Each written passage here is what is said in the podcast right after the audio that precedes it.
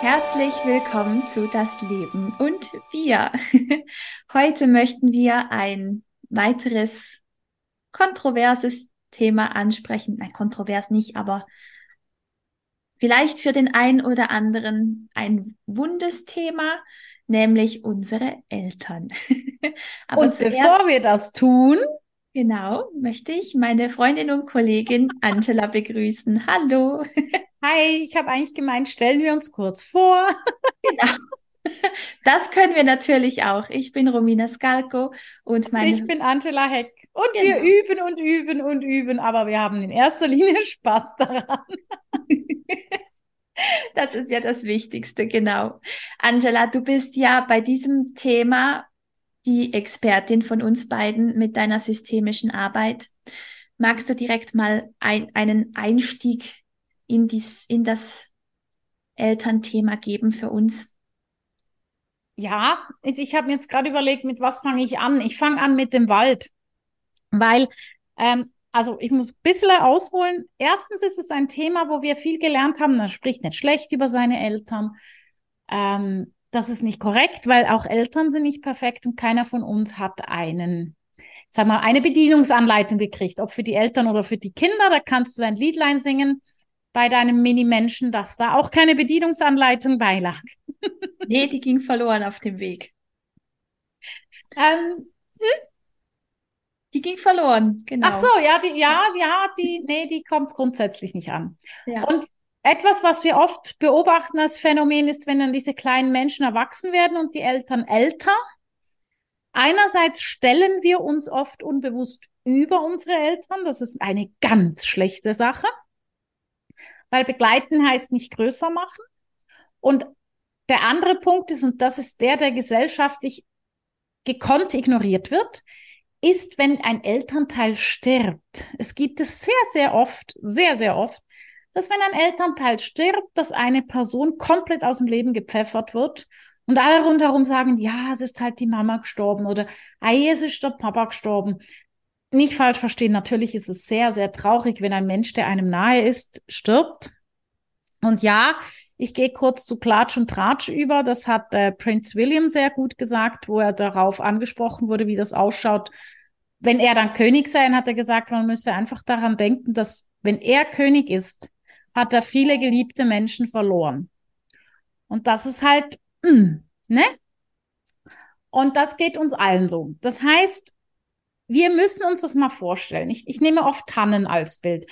So diese großen Tannen mit diesen weiten, weiten, weiten Schwingen drunter, das ist die Mama und der Papa. Und dann fällt da so ein Dings runter und dann gibt's ein kleines Tännchen. Das sind die Kinder. Und zu einem Höchstprozentsatz lösen wir uns nicht sauber weg. Das heißt, wir spazieren nicht sauber unter diesen Schwingen hervor. Und in dem Moment, wo wir das nicht sauber machen, entwurzeln wir uns auch nicht komplett.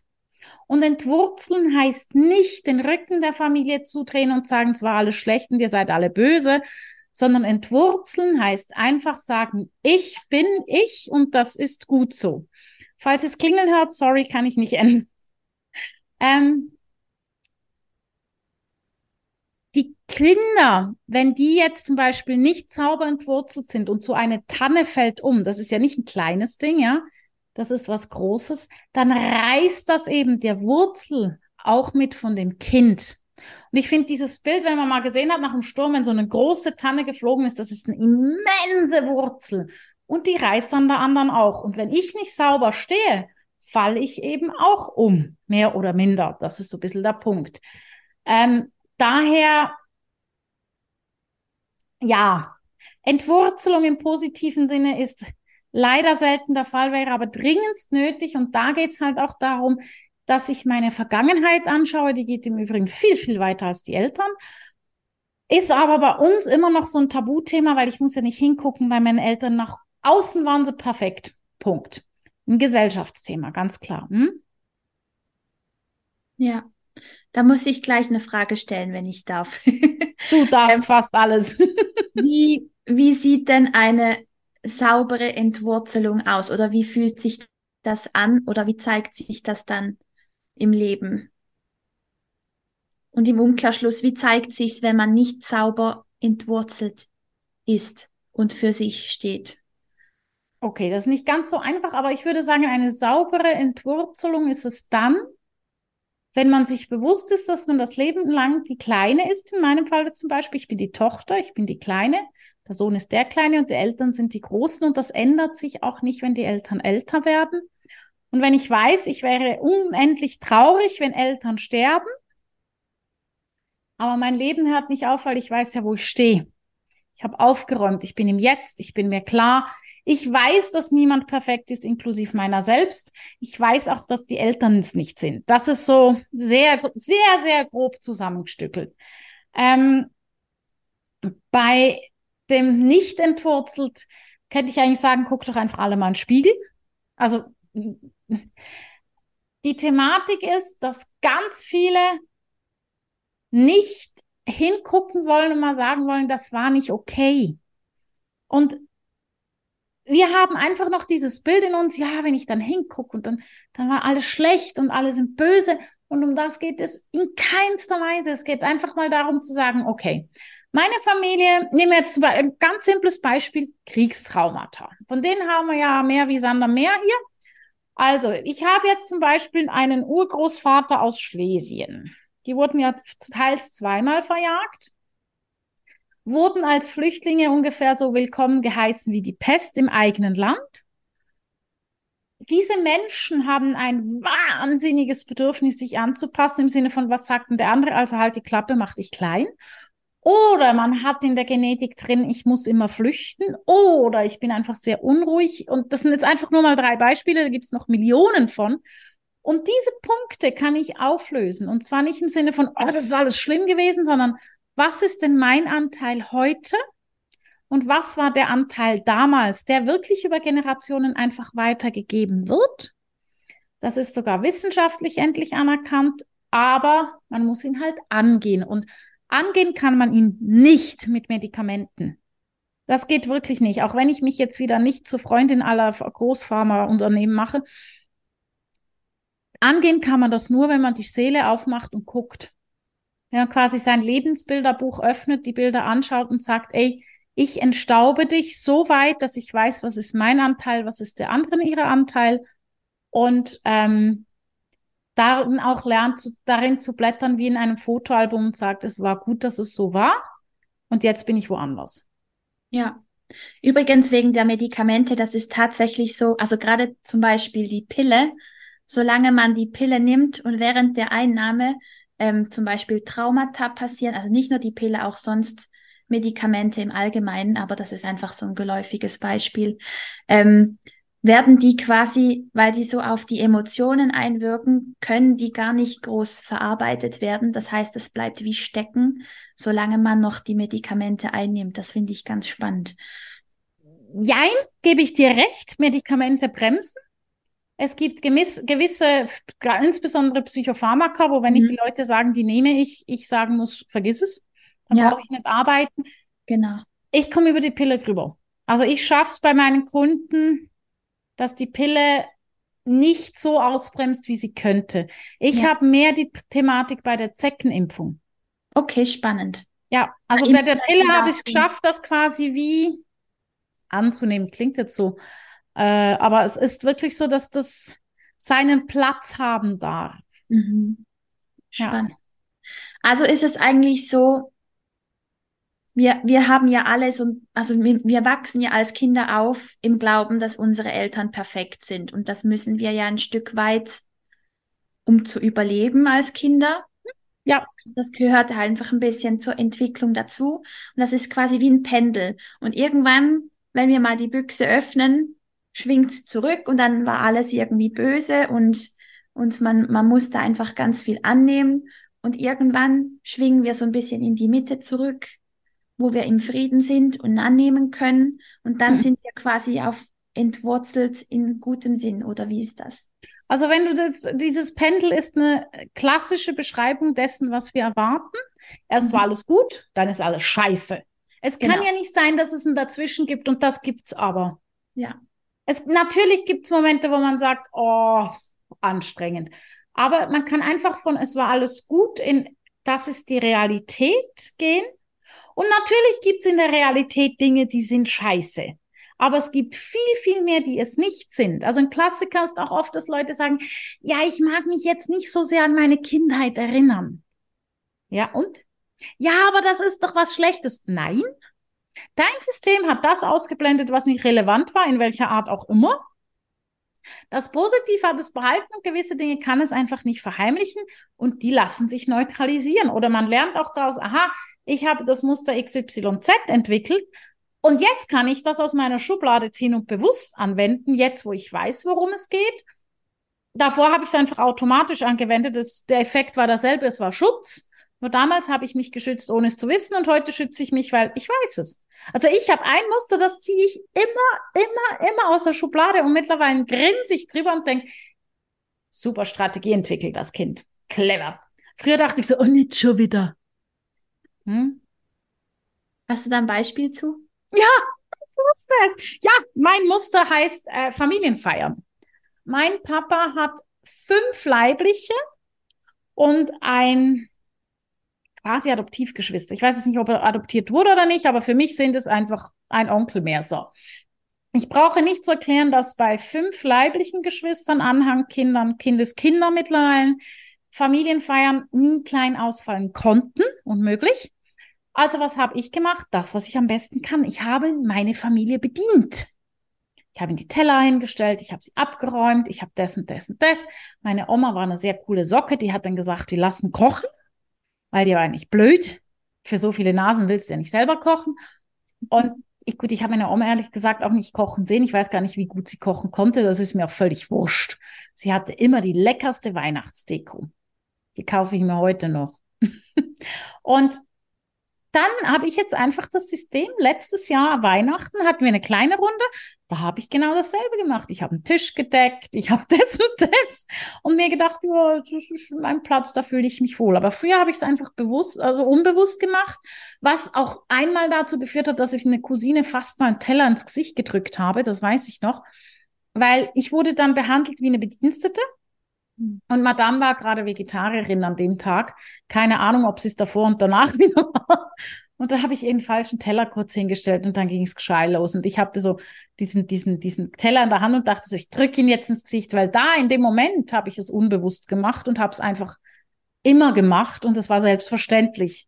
Und jetzt, wo ich es bewusst mache, wenn jemand rumschnauzt, dann sage ich, jo, aufstehen, selber holen. und das ist einfach eine Qualitätssteigerung. Es ist immer noch mein Muster, ich ziehe es aus der Schublade. Ich muss nicht, ich kann. Und das sind, das sind alles Sachen, wo man, wenn man das bewusst im Familienumfeld, das ist halt das größere Familienumfeld, mit dem bin ich generell nicht ganz so oft unterwegs, was ja auch normal ist.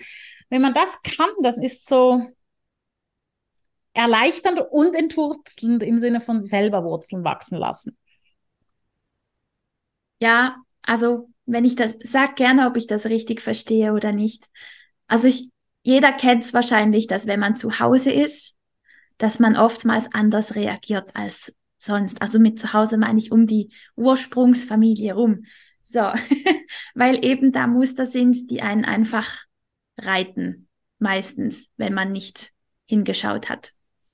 Der Kandidat hat 100 Punkte, genau. Mhm. Genau. Und wenn man es geschafft hat, um sich sauber zu entwurzeln, dann kann man da einfach mit ein bisschen Abstand darauf blicken und sich manchmal bewusst reiten lassen oder auch nicht, aber man, man hat ein bisschen mehr die Wahl und man ist vor allem mehr bei sich und hat mehr Ruhe und Entspannung im System, oder? Mhm. Und ich sage meinen Kunden auch immer, jetzt überleg dir mal, wenn du jetzt an diese Familienfeier gehst, warum gehst du? Ja, wegen der Mutti. Ja gut, dann stell dir doch einfach vor, dass du die Zeit, die du da verbringst, deiner Mama schenkst. Dein Geschenk an deine Mutter ist deine Zeit. Entlastet schon viel, wenn ich nur zuhöre. Mhm. Und dieses perfekte Familiensystem, wo sich alle lieben, gibt's nicht gibt es nicht, ist auch völlig okay. Es wäre viel, viel, viel schöner, wenn die Menschen ehrlicher miteinander umgehen würden. Man muss sich auch bewusst sein. Also wenn ich jetzt nur meine Ursprungsfamilie nehme, da sind wir vier Nasen. Ähm, wenn jetzt mein Bruder und ich noch unsere Partner mitnehmen, haben wir schon eins, zwei, drei, drei verschiedene Familiensprachen, weil wir vier haben eine Familiensprache. Wir haben mit dem jeweiligen Partner noch eine Familiensprache, da haben wir drei Familiensprachen und dann müssen ja das, die Sachen auch noch gegenseitig übersetzt werden. Also das ist eine Herausforderung und da sprechen wir von sechs Personen, also es ist jetzt nicht riesig. Ähm, und da haben wir aber oft einen Anspruch, hier muss Friede, Freude, Eierkuchen herrschen und das tut es sehr, sehr oft nicht und das ist auch okay, weil warum muss ich dich lieben? Ich muss mal gar nichts. Aber es bringt mir nichts, wenn ich dir einen Schädel jucke. Es bringt mir aber was, wenn ich bei mir stehe und sage, okay, es ist, wie es ist.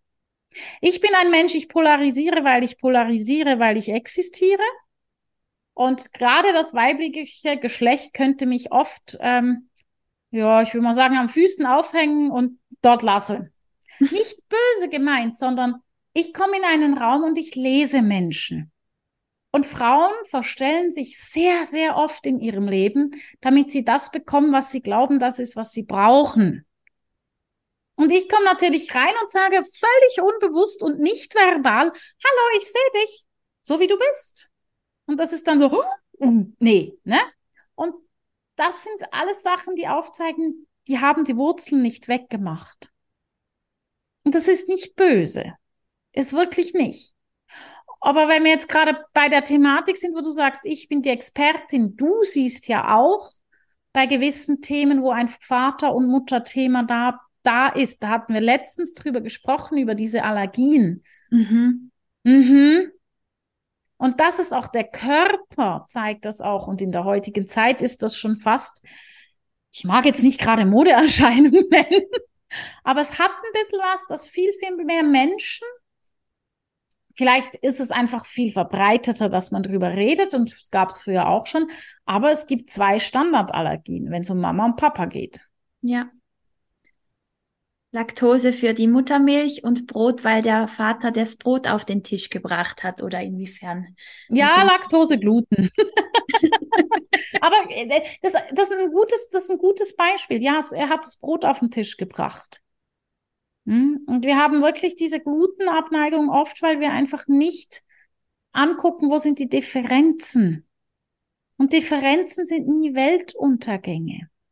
Früher war einfach klar, Junior lernt das, was der Papa gelernt hat, übernimmt die Bude vom Vater, gut ist. Tochter in den moderneren Zeiten machte ein, ein Lehrjahr irgendwie bei einer Familie. Heute, äh, damals ganz am Anfang blieben sie noch bei ihrer Familie. Dann wird geheiratet und dann macht sie das, was sie nämlich zu tun hat. Haushalt schmeißen, Kinder bekommen. Bei den Kindern sind wir wieder bei der Milch. Genau. Und dessen Sachen, die sind sehr zusammenhängend. Kannst du das noch genauer erklären? Ja. Heute ist wir löchern Angela. Was möchtest du genau erklärt haben, warum diese Allergien entstehen? Ja, gerne. Weil eine Abneigung da ist gegen die Situation. Also vor, vor 100, vor 200 Jahren habe ich mir nicht überlegt, ah, ich möchte, ähm, ich nehme mich als Beispiel, weil am einfachsten. Ich möchte keine Kinder, ich mache mein eigenes Business, ich gehe meinen Weg und jalla die Bohne, ich hab's schön. Ja, ja Vor 100 Jahren bin ich ins Lehr Lehrjahr oder und dann wurde geheiratet und dann hätte ich jetzt vermutlich meine elf, zwölf Kinder. Ich finde eigentlich fünf würden reichen, also wenn es nach mir geht, aber lassen wir das. Und dann war das normal und jetzt sage ich nein. Ich gehe mhm. gegen das System. Mhm. Und wie, wie, wie im ersten Podcast erwähnt, ich weiß, meine Mama hätte dieses Bild, mich in Schwanger, sie mit Kind im Wagen von mir, wahnsinnig gerne gehabt. Also gehe ich gegen ihres, also ich gehe gegen meine Mutter, überspitzt gesagt. Tue ich nicht, aber überspitzt gesagt. Wenn ich das aber unbewusst mache, dann schmeiße ich einfach dem, dann schmeiße ich einfach mit dem Laktose-Thema um mich. Wenn ich gegen meinen Vater gehe, also zum Beispiel mein Vater Gut, mein Vater hat jetzt das überhaupt nicht erwartet. Der hat mal grundsätzlich nicht erwartet, dass ich irgendwas so mache, wie ich müsste, weil der wusste, das geht sowieso in die Hose.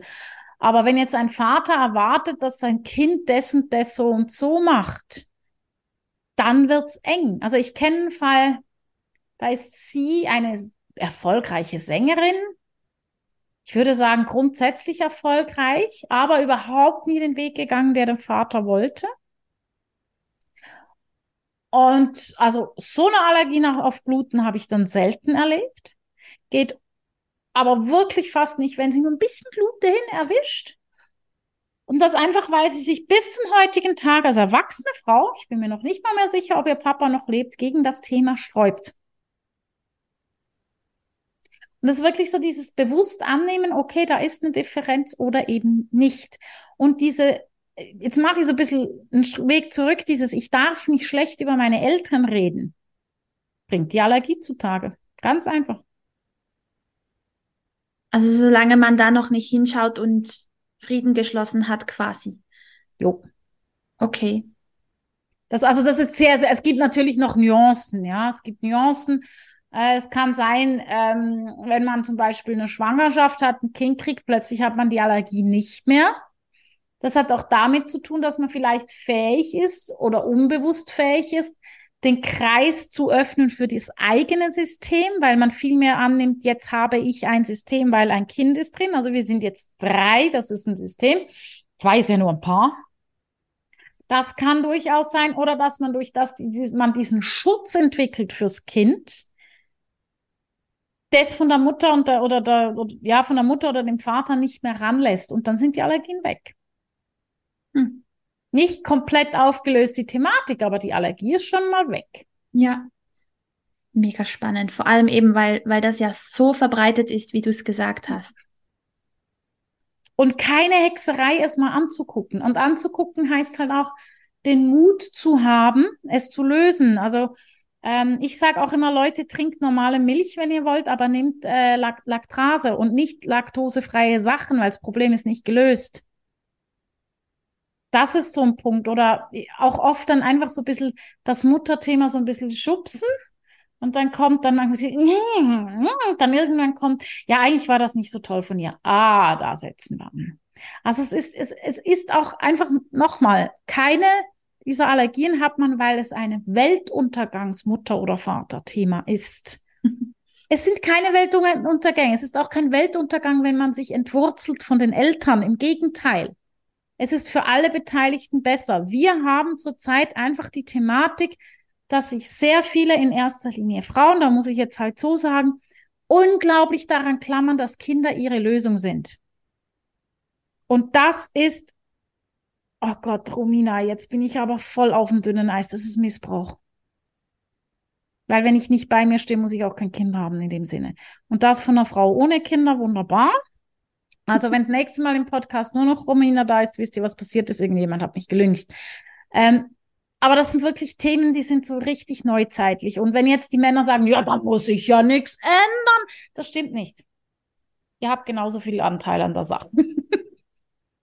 Aber grundsätzlich, wenn ich ich bin und bei mir und an mir arbeite, mache ich es genau richtig. Egal welches Geschlecht, egal welches Alter.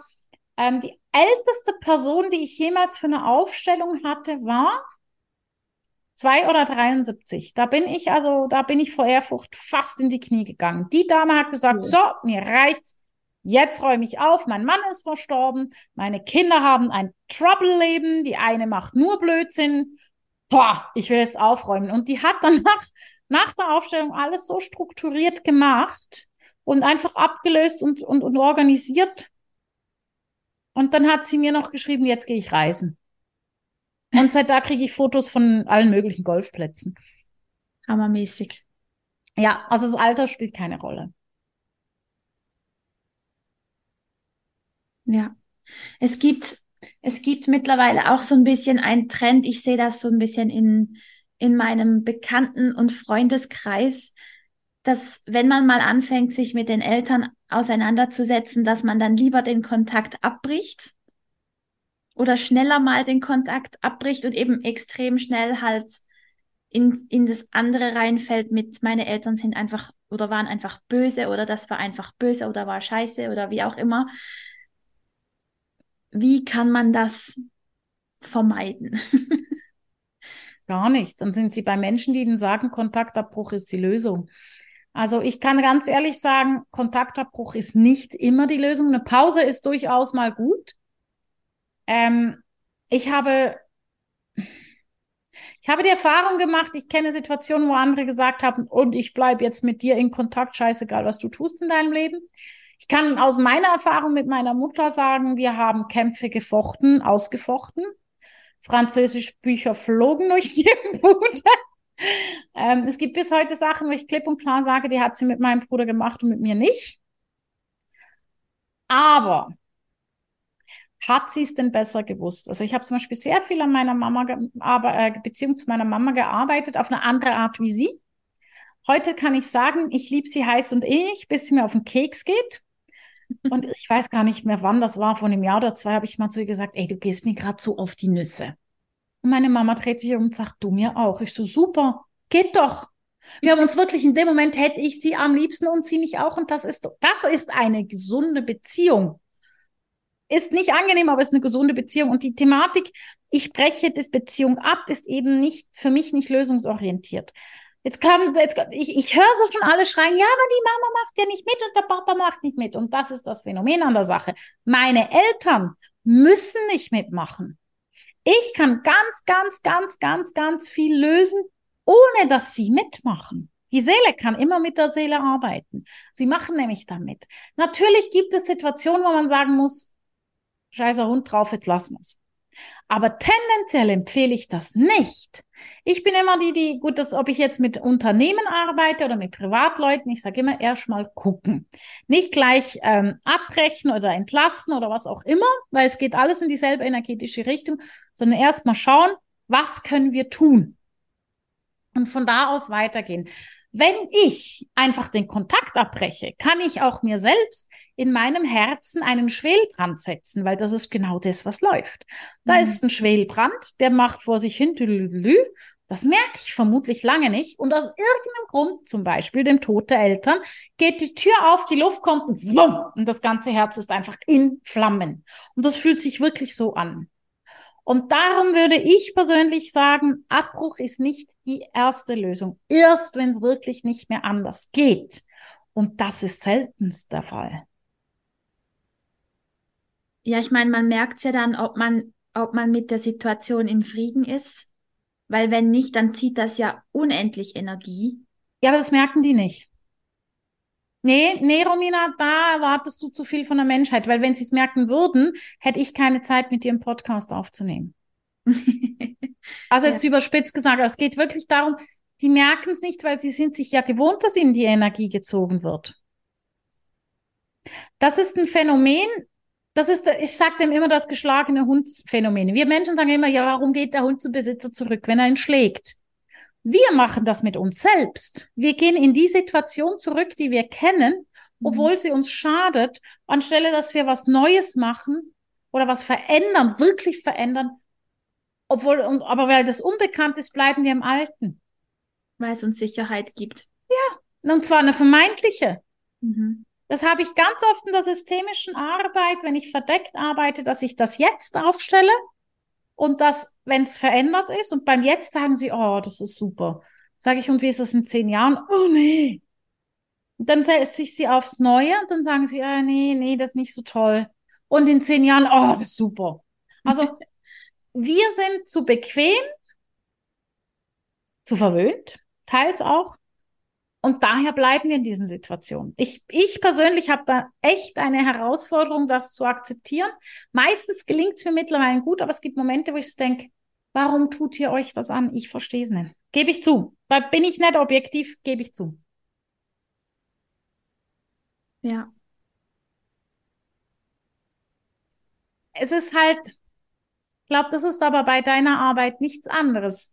Wenn es um die Tiefe geht und den Kern, dann finden wir tausend Wege, um sie rumzugehen, ohne dass wir hingucken müssen. Ja. Ja. Eben, weil es einfach, weil es einfach Angst macht, wie du sagst. Veränderung macht, macht Angst. Und dann wählen wir lieber das Übel, das wir kennen. Immer und immer wieder.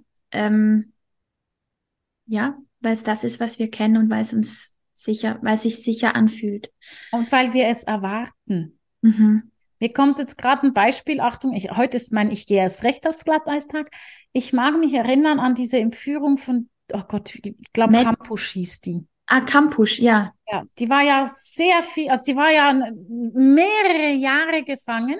Mhm. Und sie hat entschieden, ich, ich gehe nicht unter. Und hat sich dementsprechend erlaubt, nicht als Opfer aufzutreten. Wenn man ihre Seelensprache gelesen hat, hat man gesehen, die Frau ist für ihr Leben gezeichnet und wird für ihr Leben Themen haben, aber sie ist kein Opfer. Das wirft man ihr bis heute, glaube ich, vor. Dass sie kein Opfer war. Dass sie kein, auch jetzt kein Opfer ist. Gut, Hirnverbrannt hat man ihr, glaube ich, das Haus gegeben, wo der Verbrecher mit ihr gewohnt hat. Also das ist wieder so eine äh, rechtliche Sache, die ich da nicht verstanden habe. Aber gut, okay, es war eine blöde Idee, gut. Ähm, aber gesellschaftlich wurde es nicht akzeptiert, dass sie nicht gesagt hat, ich bin eine Arme.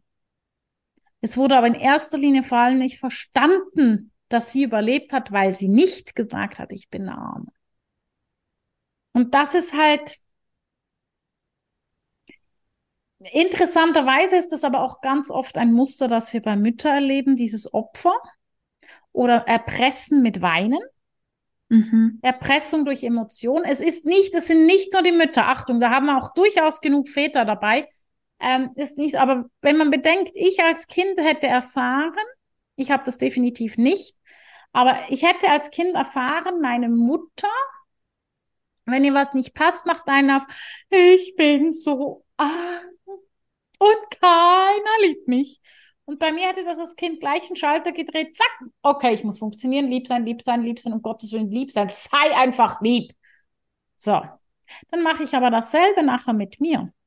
In dem Moment, wo ich was ändern will, macht mein Ego, aber ich kenne doch diesen Weg nicht. Der Weg ist neu. Und wenn der Weg neu ist, kann ich den nicht kontrollieren. Dann mache ich das mit mir selbst. Weil unser Ego ist ein echter Frosch. Wir können Weg A und oder Weg B nehmen zur Arbeit Weg A kennen wir. Beide sind gleich lang. Wir nehmen immer Weg A, weil Ego sagt, kennen wir. Und das ist eigentlich, wir programmieren uns selbst zum Opfer runter. Und das durch elterliche Vorbilder, weil jetzt kommt das ganz Gemeine, bis und mit sieben werden wir geprägt. Und das verdammt früh. Ja. Das ist dann die Epigenetik. Jupp. Genau. ich erkläre das vielleicht noch kurz für alle, die das nicht kennen. Ähm, also wir haben ja unsere DNA, unsere Genetik und das kann man sich wie ein Kochbuch vorstellen. Und das sind, jedes Gen ist da quasi ein Rezept in diesem Kochbuch. Also wir haben quasi Rezepte für eigentlich alles, aber unsere, unsere Umwelt und unser Lebensstil ähm, bestimmen eigentlich, welche Rezepte aus diesem Kochbuch gekocht werden und ob sie richtig gekocht werden oder ob es der Koch in uns verbockt. Und ähm, Krankheiten sind zu zwei Prozent genetisch bedingt und 98 Prozent werden von der Epigenetik bestimmt. Also da hat unsere Umwelt und unser, unsere Lebensführung ganz ordentlich was mitzumischen. Genau. Deswegen immer, wenn man mich fragt, was hat deine Familie für, für Vorerkrankungen, denke ich so, das ist doch scheißegal. Die Vorerkrankung ist nicht relevant, relevant ist die Seelenerkrankung, aber gut, es ist am Ende halt dann so, dass durch die Epigenetik man teils dieselben Erkrankungen bekommt. Genau. Aber diese Muster kann man ja durchbrechen, ja. wenn man hinschaut. Solange ihr jetzt nicht denkt, wir machen dann so wilde 70er Jahre Muster draus, wo ich immer denke, hui, ist zu viel für meine Augen, ähm, kann man jedes, also man kann wirklich jedes Muster durchbrechen. Wobei, da muss ich jetzt ganz ehrlich sagen, Romina und ich können es nicht. Und zwar nicht für euch. Wir können begleiten, wir können unterstützen, wir können aufstellen, Romina kann unglaublich gut mit, ähm, ah, ich liebe die Sachen, die sie mir empfohlen hat, weil sie weiß einfach, was mein Körper braucht. Dadurch, dass ich sie aber auch kommunizieren konnte, was fehlt. Sie kitzelt es aber auch aus einem raus. Also manchmal auch nonverbal. und das ist so der Punkt. Also wir können nur begleiten und ändern kann man nur selber. Und das finde ich so das Coole, weil uns wird ja in der Schule viel abgesprochen. Du kannst nicht rechnen, du kannst nicht zeichnen, du kannst nicht singen, du kannst nicht lesen, du kannst nicht schreiben, du kannst einfach nichts. Am Ende vom Lied hast du von 100 Wörtern in einem Diktat drei Fehler, du bist ein Idiot. Das ist so ein bisschen unser Gesellschaftsfeld, was völlige Katastrophe ist. Aber was wir alle können, alle, alle, alle, wir können alle uns selbst ändern. Wir müssen es wollen. Ja. Und dementsprechend können wir auch unter der Tanne Mama und der Tanne Papa hervorlaufen und sagen, ich bin meine eigene Tanne und gründe meinen eigenen Tannenstamm. Mit Familie und weiß der Geier was. Und wenn wir gleich dabei sind, vermutlich werde ich das in jedem Podcast eine Million Mal wiederholen, weil das ist so ein klassisches Beispiel. Wenn ihr lieben Männer eine Frau habt, die Diskussionen, Differenzen oder so hat mit der Mama, liegt das an euch und nicht an euren Frauen. Dann seid ihr am falschen Platz gegenüber eurer Mutter. Oder besser gesagt, die Frau möchte den Platz einnehmen an eurer Seite, wo sie hingehört, und die Mama will ihn nicht freigeben. Und das ist nicht ein Frauending. Nur, dass das mal geklärt werde, von wegen Mama und Papa und so. ja, ist doch wahr. Also, um das kurz zusammenzufassen, dieses wunderschöne Gespräch. Wenn ihr euch gut fühlen wollt, wenn ihr ein schönes, selbstbestimmtes, friedvolles Leben haben wollt und entsprechende Beziehungen, wo man einfach ehrlich und offen auch mal sagen kann, du gehst mir auf den Keks, aber ich habe dich trotzdem lieb. Und nichts, keine, keine emotionalen Konsequenzen befürchten möchte, ähm, dann lohnt es sich einfach, da mal hinzuschauen und auch gesundheitlich lohnt es sich nicht nur mit den Unverträglichkeiten, auch andere Krankheiten können aus ähm, Mutter- und Vaterwunden entstehen. Und es lohnt sich da einfach ungemein, da mal hinzugucken. Und wer jetzt sagt, Hilfio, ich habe aber Angst vor Romina, was ich nicht nachvollziehen kann, und erst recht von der Angela, was ich nachvollziehen kann. Da kann man durchaus einfach, es ist so völlig egal, mit was ihr beginnt. Also ich empfehle zum Beispiel oft Osteopathie. Gute Osteopathie zum einfach mal anfangen, was zu ändern im Kleinen. Wenn viele kleine Leute mit vielen kleinen Schritten viele kleine Dinge tun, ist eine Veränderung möglich. Stand zwar über der Küche von unserer Schule und wir haben vieles gemacht, aber ganz sicher nicht miteinander Schritte, sondern nur Blödsinn, aber das ist ja wurscht. Aber es hat was. Also es gibt tausend Wege zu sich selbst. Man wählt selber, welchen das man nimmt. Ja. Ja. War das jetzt das Wort zum Sonntag? Nee, zum Donnerstag. Hast du noch einen Rat, ähm, ein, einen Tipp, wie man das angehen kann? Von deiner Seite aus? Etwas Einfaches, was man einfach mal machen kann, ohne jetzt irgendwie da Stunden ins zu investieren, ist alles mal aufschreiben, was einem immer wieder einfällt, wenn es um Familie geht verbrennen und dann ins Wasser gehen. Aufschreiben heißt, dass man mal aufhört, im Kopf zu drehen oder zumindest das mal ein bisschen beruhigen. Verbrennen ist wichtig, dass die Energie rausgepufft wird und ins Wasser. Ja, der Wasserkreislauf heißt nicht Kreislauf, weil er nicht existiert. Und somit kann es in Fluss kommen. Und somit kann die Thematik fließen. Das ist etwas, das kann jeder für sich zu Hause machen. Hm? Und wenn du jetzt sagst, okay, jemand möchte ran, aber weiß nicht wie, was sagt denn die Romina, wie sie das vorschlagen würde? Geh zu Angela. ja, das ist, jetzt, das ist jetzt wieder nett. Ja, das ist super. Jetzt ist es aber so, ich möchte zwar zu Angela, aber ich bin sowas von schlapp und müde und unausgeglichen und denke mir so, oh, morgens, was der Wecker klingelt, oh, Punkt, Punkt, Punkt. Ich bin übrigens von uns beiden die Schimpfspatzen. Und, ähm, und dann, oh, und jetzt ist Abend, nee, jetzt mache ich nichts, ich gehe wieder ins Bett. Was ist etwas, was man einfach mal grundsätzlich nehmen kann, weil wir es zu wenig nehmen und wenn, dann meistens die falsche Qualität. Was hilft uns? Aufstehen. Lebensgeister wecken. Vitamine vielleicht? Ja. Jetzt, jetzt, jetzt merkt ihr, jetzt, jetzt, jetzt seht ihr die Professionalität von Romina. Ich finde es göttlich, ja. Romina ist so professionell, dass sie sich weigert, die kleine gelbe Pille, die ich morgens und abends futtere, ähm, zu erwähnen, weil sie macht das so individuell, dass sie nicht sagt, nimmt alle das Vitamin A, B, C. Das, ich finde das so cool. Ähm, grundsätzlich, Vitamine bringen keinen um, außer, und jetzt kommt das Fiese, man nimmt die falschen und von denen gibt es mehr auf dem Markt wie von den anderen. ähm, dann sage ich es doch einfach anders. Geht zu Romina, wenn ihr körperlich schlapp seid und die Kraft noch nicht habt, hinzugucken. Gib sich die Hand. Ja. Aber ich liebe dich für deine Professionalität. Das finde ich wirklich cool. Find ja, man muss halt mit so Pauschalempfehlungen immer aufpassen, weil mhm. das, weil es gibt immer ein Ja, aber bei, bei so Präparaten. Von daher ist es wirklich immer, immer schwierig. Ja, das, das schätze ich ja auch an uns, dass wir dann sagen, mm, mm. also wer mit mir arbeiten möchte, hat auch zuerst bitte gerne diese halbe Stunde Kennenlernen zu buchen, weil es auch Momente gibt, wo ich sagen muss, Freunde, ich trinke gerne Kaffee mit dir, aber ich bin nicht die Lösung. Ja, gibt's bei mir übrigens auch. Und ich würde noch empfehlen, sich einfach mal auch Gedanken zu machen, wer man selber sein möchte, als Frau oder als Mann was für ein Mensch man sein möchte. Und es gibt noch zwei Bücher, die ich dazu empfehlen kann. Ähm, das eine heißt Weiblichkeit leben und es gibt noch das Pendant für den Mann. Und ich würde aber immer beide lesen, weil das sehr, sehr ähm, viel Licht ins Dunkel bringt und man so vielleicht auch die Eltern in ihren Rollen ein bisschen auch besser verstehen kann und man sich selbst sowieso. Und Verständnis ist eh ganz viel wert. Also wenn man mit Empathie sich mal in die Schuhe des anderen versetzt, dann gibt's schon ganz viele Aha-Momente. Und ähm, ja.